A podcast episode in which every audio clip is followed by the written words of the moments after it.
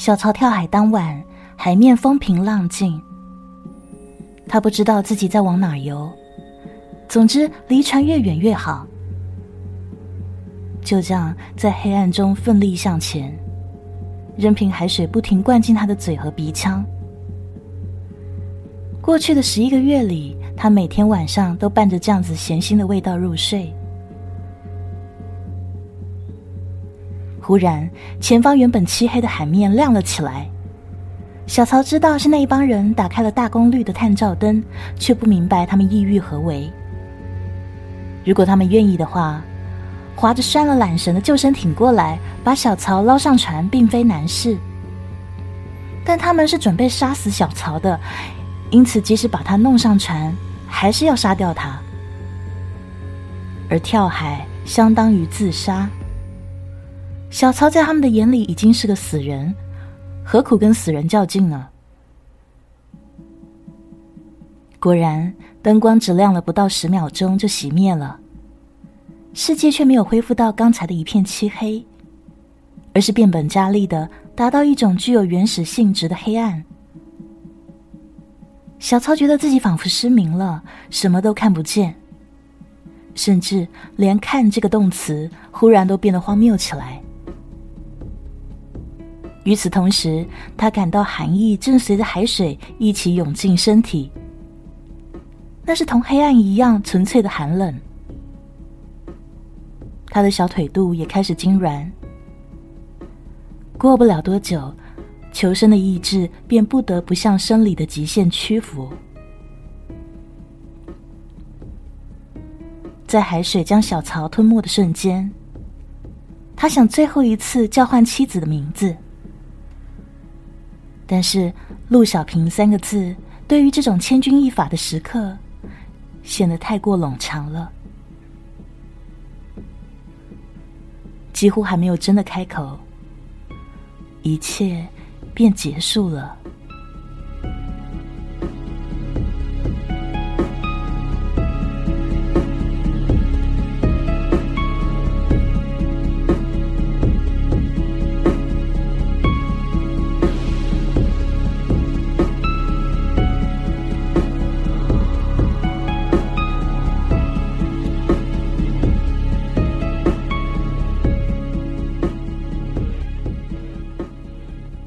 除夕前夜，北京开往福州的 G 五五次列车人满为患。孟一柔一上车就心如死灰。他所在的车厢至少有五个孩子，一个比一个还要吵闹。不过孟一柔左边的座位一直空着，隔着过道另一个座位也没有人坐。虽然说他清楚此刻的车票全部售出了，但是还心存侥幸的想。也许最后一刻有人退票啦，那么自己就可以享受几小时的清静。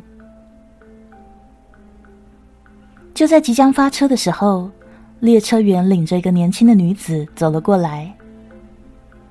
孟一柔两眼一黑，他看到这个面带泪痕的女人，还领着一个五六岁的小女孩。打扰一下，你们两位谁方便跟这姑娘换个座位啊？他的孩子坐八 B，但是他的座位是八 D，那咱们就别麻烦八 F 的老先生了。最好您俩呢，谁能跟他换一下？列车员的语气很像北京公交车的售票员，虽然客气，却不容置疑。这个话是对孟一柔和靠左边车窗的小伙子说的。那个小伙子一直眉飞色舞的跟女友打电话。所以，半个车厢的人都知道他的公司待遇丰厚，年终奖金呢可是发了六个月的工资。还没等孟一柔反应过来，坐在八 F 的银发老人就噌的站起来，嚷嚷道：“没有关系，让这姑娘的孩子坐我这吧。”孟一柔的脸上挂不住了，他起身坐在老先生旁边的座位说。还是我换吧，方便点啊。那个小伙子只是看了列车员一眼，没听见似的，继续打他的电话。年轻的女人把孩子在座位上安顿好，然后对着正在怒视小伙子的列车员连声道谢，接着又跟孟一柔还有那老先生说了半天感谢的话语。此刻，孟一柔才注意到，这女人的身后还背着一个襁褓中的孩子。唉，她在心里仰天长叹道：“看来注定是一段喧嚣的旅途啊。”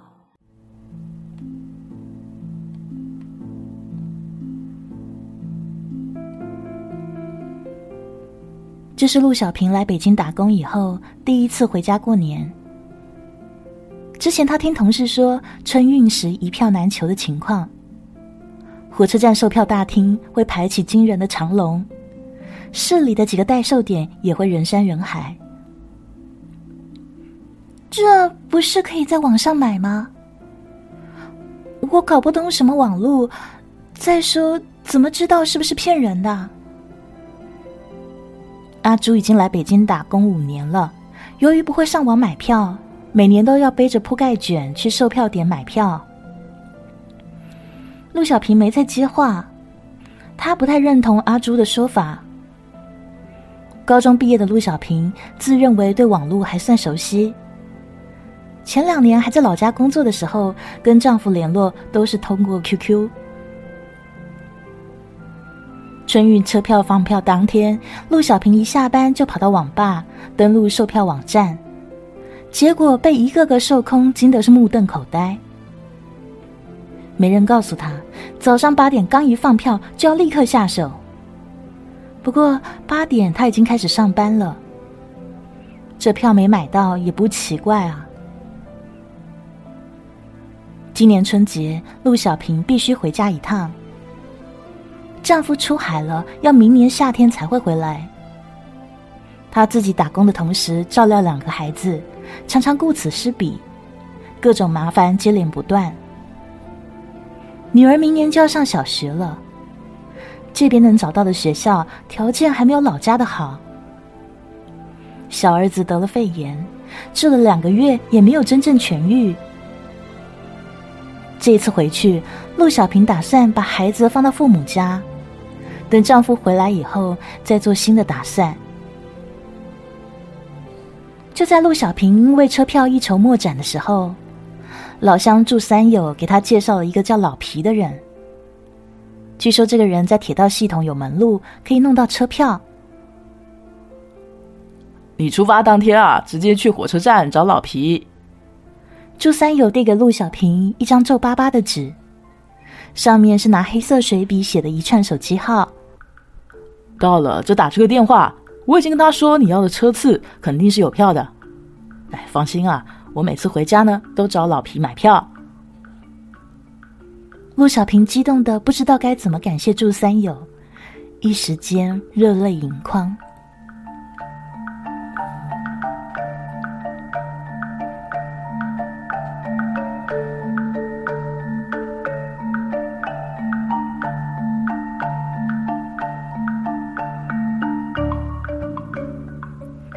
小曹从小就听说海员的日子不好过，工作辛苦，风吹雨打，出海动辄一两年，甚至可能会丢掉性命。他有个大他十多岁的堂哥，就是海员，在远洋运输轮上工作。每一次回家都给小曹带上很多包装上全是外文的零食。堂哥的小臂上还有一个纹身，纹的也是外国文字。小曹问过自己堂哥，那到底什么意思？但是堂哥却严肃起来，说：“小孩子不要什么事情都打听。”那个海源堂哥没有少挣钱，给家里盖了新房子，还买了辆小面包车。但是家族里的长辈没有因此对海源堂哥刮目相看，他们认为只有在家乡过不下去，才会去海上卖命啊。小曹原本在北京经营蔬菜批发，要不是父母先后罹患重病，他带着父母四处求医，欠下了一屁股债，恐怕他也不会想去做海员。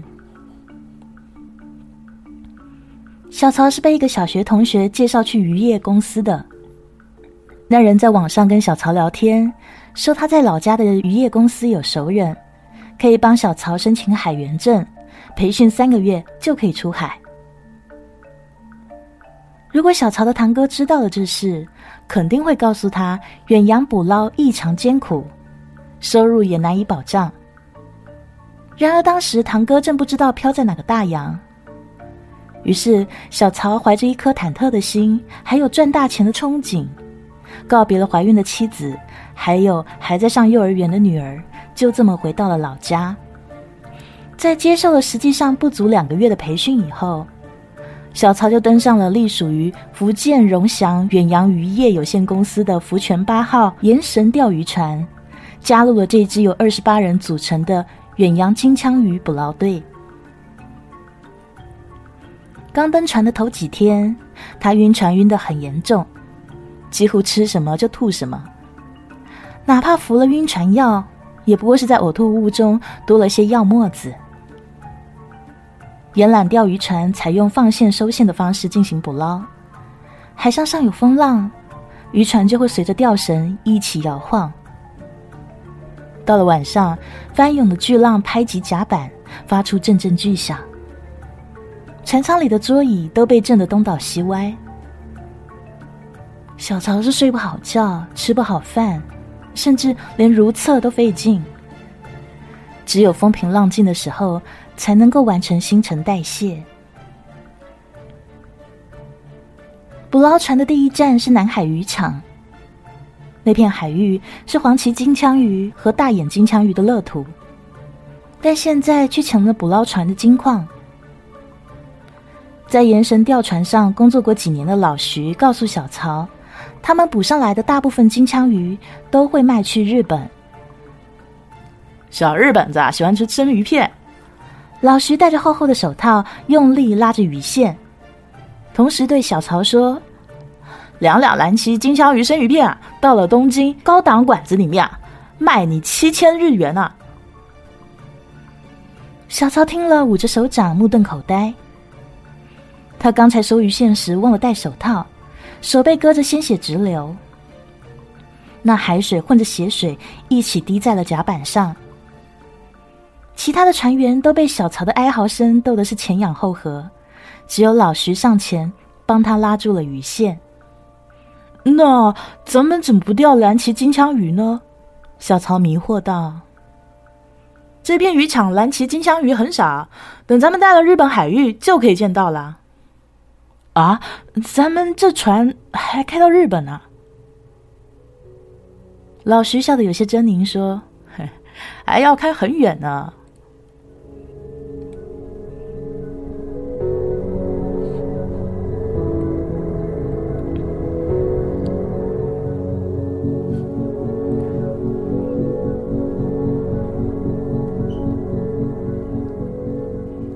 高铁上的信号不好。孟一柔趁着车还没有开，猛刷微博。忽然，手机信号瞬间降到一格。孟一柔往窗外看去，站台上的景物已经开始慢慢后退。他叹了口气，用手指在屏幕上徒劳的画了几下。最新的一条微博是新闻简讯，上说今早九点。失踪四个月的远洋金枪鱼捕捞船“福泉八号”被渔政船拖回了三都澳港。出船时的二十八人捕捞队，如今只有十二个人返回。警方怀疑失踪期间，捕捞船上曾经发生刑事案件，现已展开调查工作。这条新闻言简意赅，却给人无穷的想象空间。孟一柔看得有些心慌，于是收起了手机，靠着椅背闭目养神。节前的最后几天，孟一柔一直在加班，早已经精疲力尽，几乎一闭上眼就睡着了。纷乱的梦境最爱造访疲惫的旅人。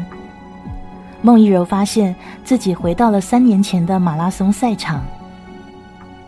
他强忍住肌肉痉挛时阵阵的颤抖，咬紧牙关进行最后的冲刺。道路两旁的志愿者和观众逐渐化为海市蜃楼般的景物，亦真亦幻，触不可及。爆炸的瞬间，孟一柔完全不记得了。他不知道自己被冲击波掀了起来，离开了地面，像儿时幻想那样低空飞行。然而，也只是维持了短暂的一刻，就被重重摔在了地上。孟一柔的记忆空白到此为止。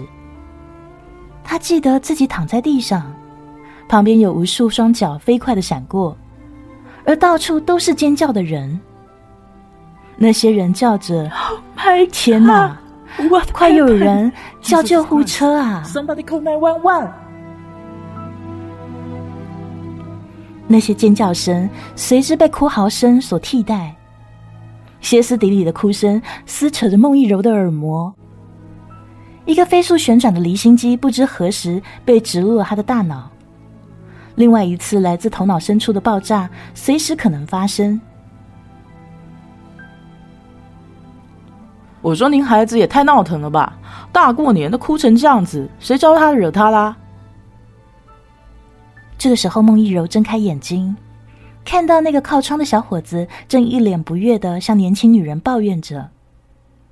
小伙子手举着电话，没好气的说：“我女朋友都听不见我说什么了，就光听到你孩子在那边哭。”虽然这小伙子说的话很过分，但女人怀中的小家伙也的确哭的是惊天动地的，就好像全世界的委屈此刻都落在他身上。与其说他在哭，更像是扯着嗓子在嚎叫。年轻女人不住的道歉，手忙脚乱的想安抚孩子，可是却没有什么效果。她旁边的大女儿也被吓得不轻，泪水已在眼眶中打转。但那小姑娘咬着嘴唇，并没有哭出声来。在一旁，孟一柔看了摇摇头，起身走到了车厢间的衔接处，舒展一下身体，也放松一下自己的耳膜。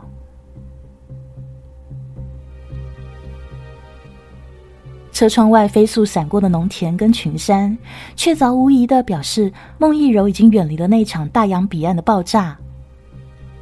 但是他却常常这样猝不及防的回到那场噩梦中。孟一柔不知道在车窗前发呆了多久，忽然感觉到有人站在他身后。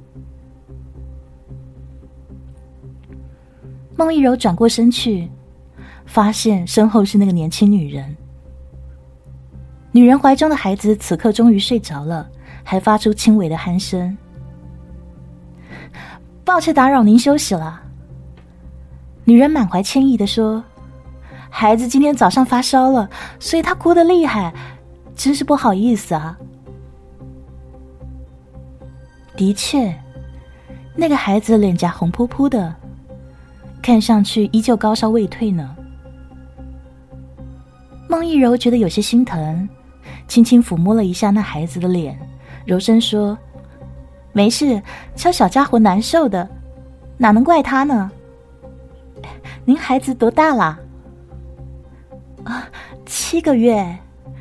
这孩子长得小，也是我没照顾好。”年轻女人轻轻摇晃熟睡的孩子，说道：“我怀孕的时候，他爸就出海了。”一个人上班又拉扯两个孩子，真是忙不过来。他才两个月就断奶，生殖络一直小病不断呢。孟一柔同情的点点头，哎，一个人带两个孩子太不容易了。所以我这一次回家过年，就准备把孩子放在我父母家，让家里面的老人帮着带一段时间。那这样子，我还可以再多打一份短工，等孩子他爸回来了，我俩就一起去做蔬菜批发。再也不想让他爸爸出海了，好几个月没有音信，这种活赚钱再多也不能让他干了。年轻女人说着说着，忽然止住了话，不好意思笑道：“啊，对不起啊，家长家短的说了这么多，您肯定都烦了吧？”你爱人是海员呐？是，他第一次出海的时候，朋友介绍了一个捕捞金枪鱼的工作。刚开始，他每个月都可以用卫星电话给家里报个平安，就是那电话费贵的要死。虽然说还没跟我说，但是我猜船上的工作辛苦的很。我听他的声音都变得越来越嘶哑。后来他说电话费太贵了，以后没什么事就不经常来电话了，要我放心。可是谁知道之后四个月他一通电话都没打，父母那边也没有联系。真不知道他是心太宽还是缺心眼呢？女人叹息道：“唉，不过明天就要过年了，我想他怎么着也会来个电话吧。”孟一柔听见“四个月”这三个字的时候，顿时觉得心惊肉跳。他又仔细打量一下眼前的年轻女人，虽然衣着朴素，但是打扮的干净。清瘦的脸庞上挂着疲惫又轻快的笑容。只是女人上车时的泪痕却依旧若隐若现。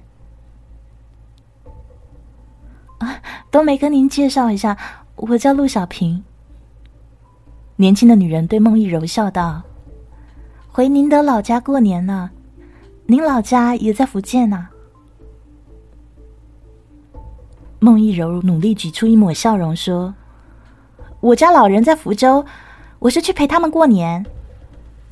咱们别站着，回去坐着吧。你抱着孩子挺累的。”高铁列车风驰电掣的钻入了隧道，一切都暗了下来。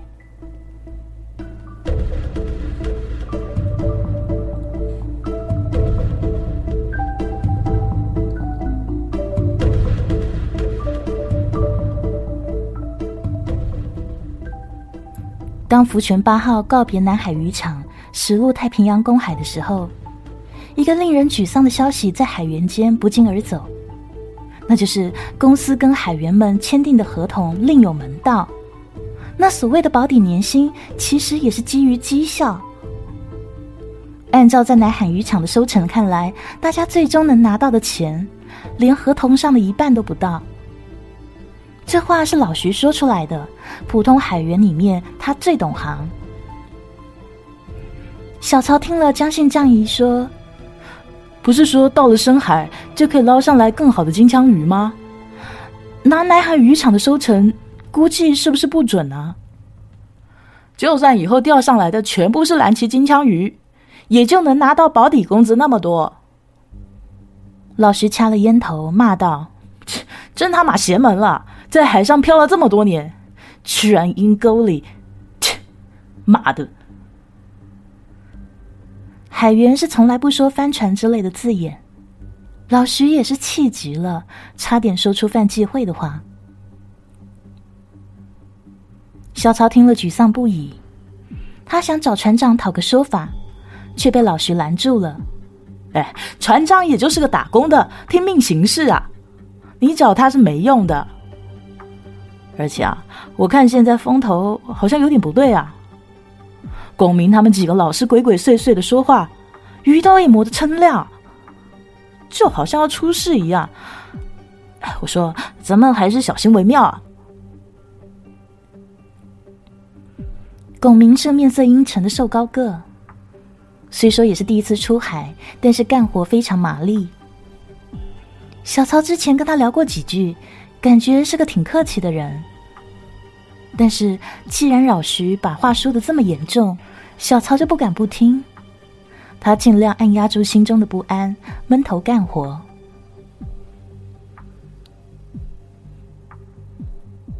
老徐说的果然没错，没过两天，福泉八号上就出事了。龚明带着几个老乡，绑架了船长和大副等高级船员。砸坏了通讯系统，威逼船长返航。劫船当天，小曹跟老徐缩在船舱里，听龚明一伙人拿着高音喇叭广播。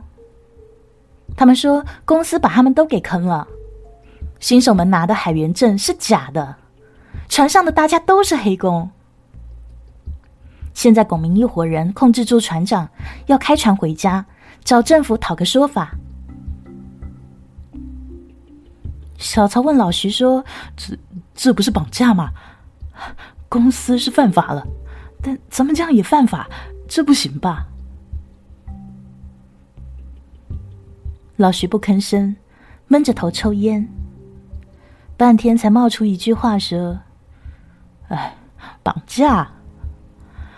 我看下一步啊，就是杀人了。”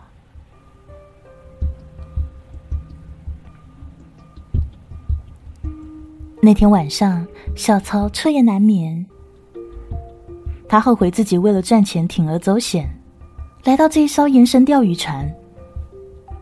其实公司的手段还有延绳钓的原理相同：一根长长的干线浮在海上，无数支线和浮子悬浮在水中，等待被诱饵引来的傻瓜上钩。小曹在心中念着。愿者上钩，愿者上钩啊！泪水渐渐从他的眼角涌了出来。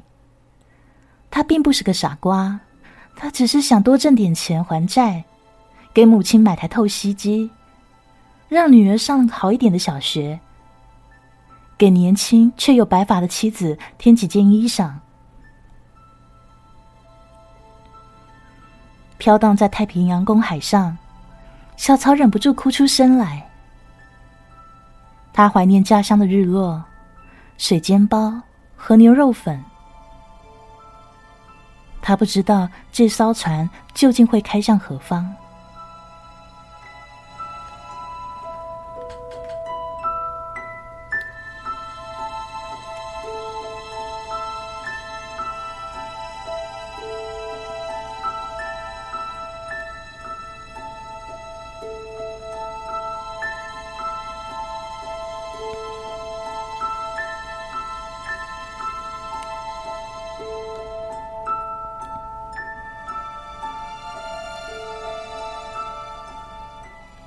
孟一柔回到座位时，正好列车员推着卖盒饭的小车经过。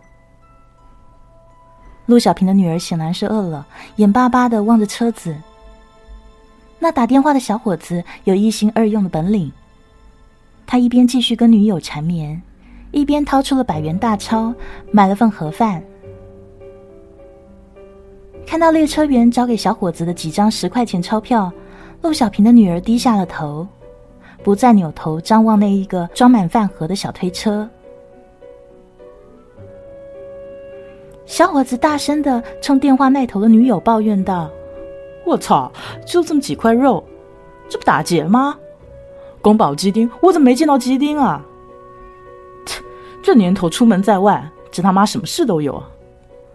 哎哎，我刚刚看了个新闻啊，说一个失踪好几个月的金枪捕鱼船被找到了。”你能不能安静点啊？一个尖利的女生打断了那小伙子说的话。公众场合你这么大声打电话，你好意思嫌人家孩子吵啊？你自己呢？小伙子被满面怒容的孟一柔给惊呆了，半天才缓过来说：“哎，我就操了，我打电话关你屁事啊！其他人都好好的，你哪那么多事啊？”话音未落，孟一柔身边的老大爷就拍案而起：“你这小伙子怎么说话的呢？刚才懒得说你，上车三个多小时就听你巴拉巴拉的。再说你跟人家姑娘说话，可不可以文明点啊？”旁边其他乘客也七嘴八舌的抱怨起来。那小伙子悻悻然扭头过去，嘴里还跟电话那边嘟囔着什么。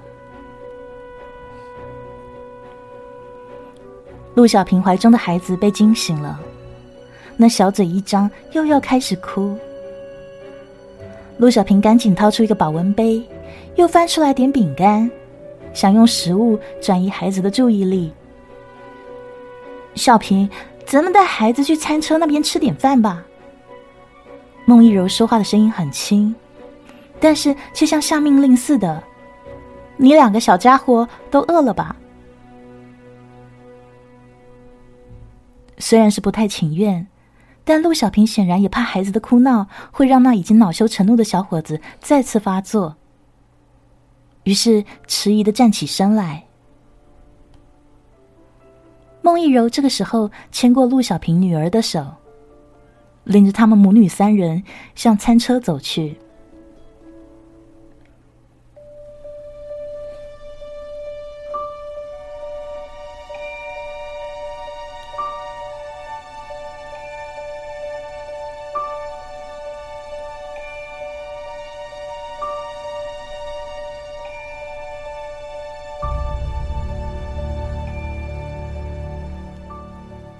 小曹没有亲眼看到龚明杀害老徐，但是当龚明拎着带血的鱼刀走进舱室，跟他说老徐已经被做掉的时候，小曹觉得自己仿佛可以看到老徐那怒目圆睁的面孔。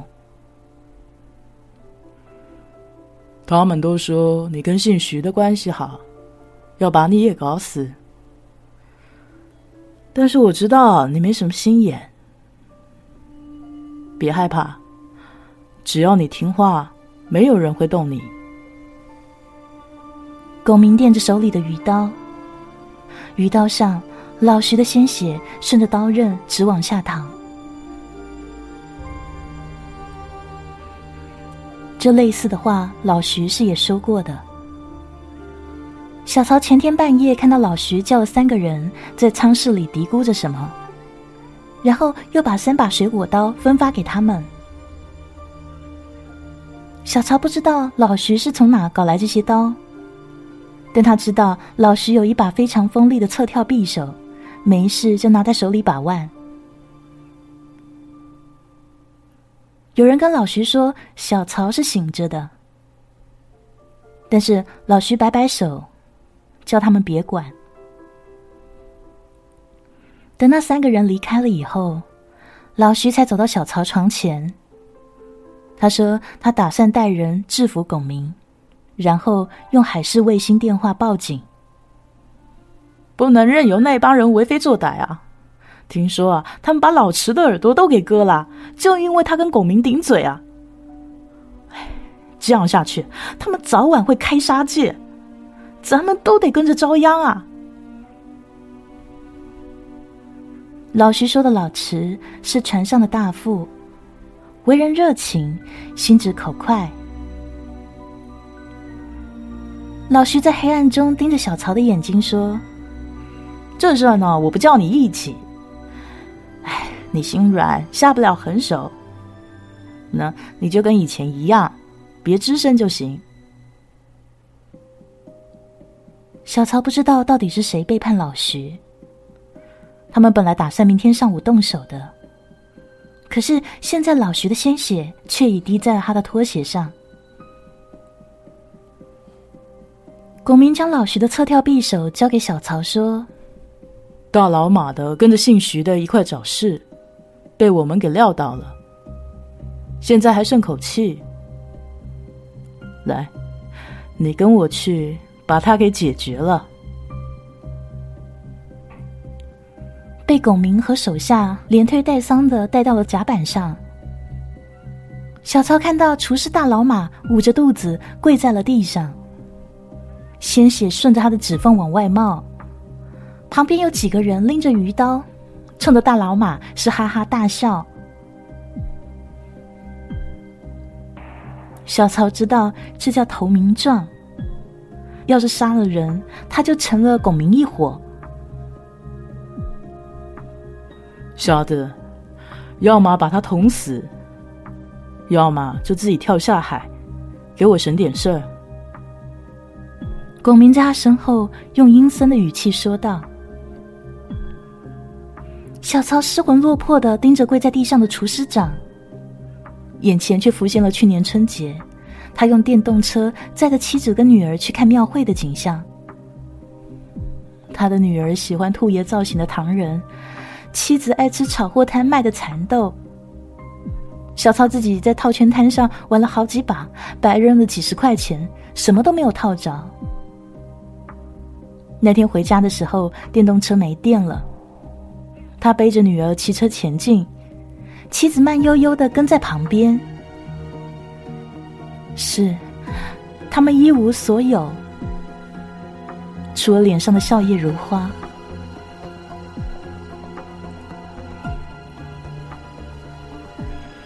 小曹那握着匕首的五指紧了又松，松了又紧，终于哐当一声，匕首掉在了甲板上。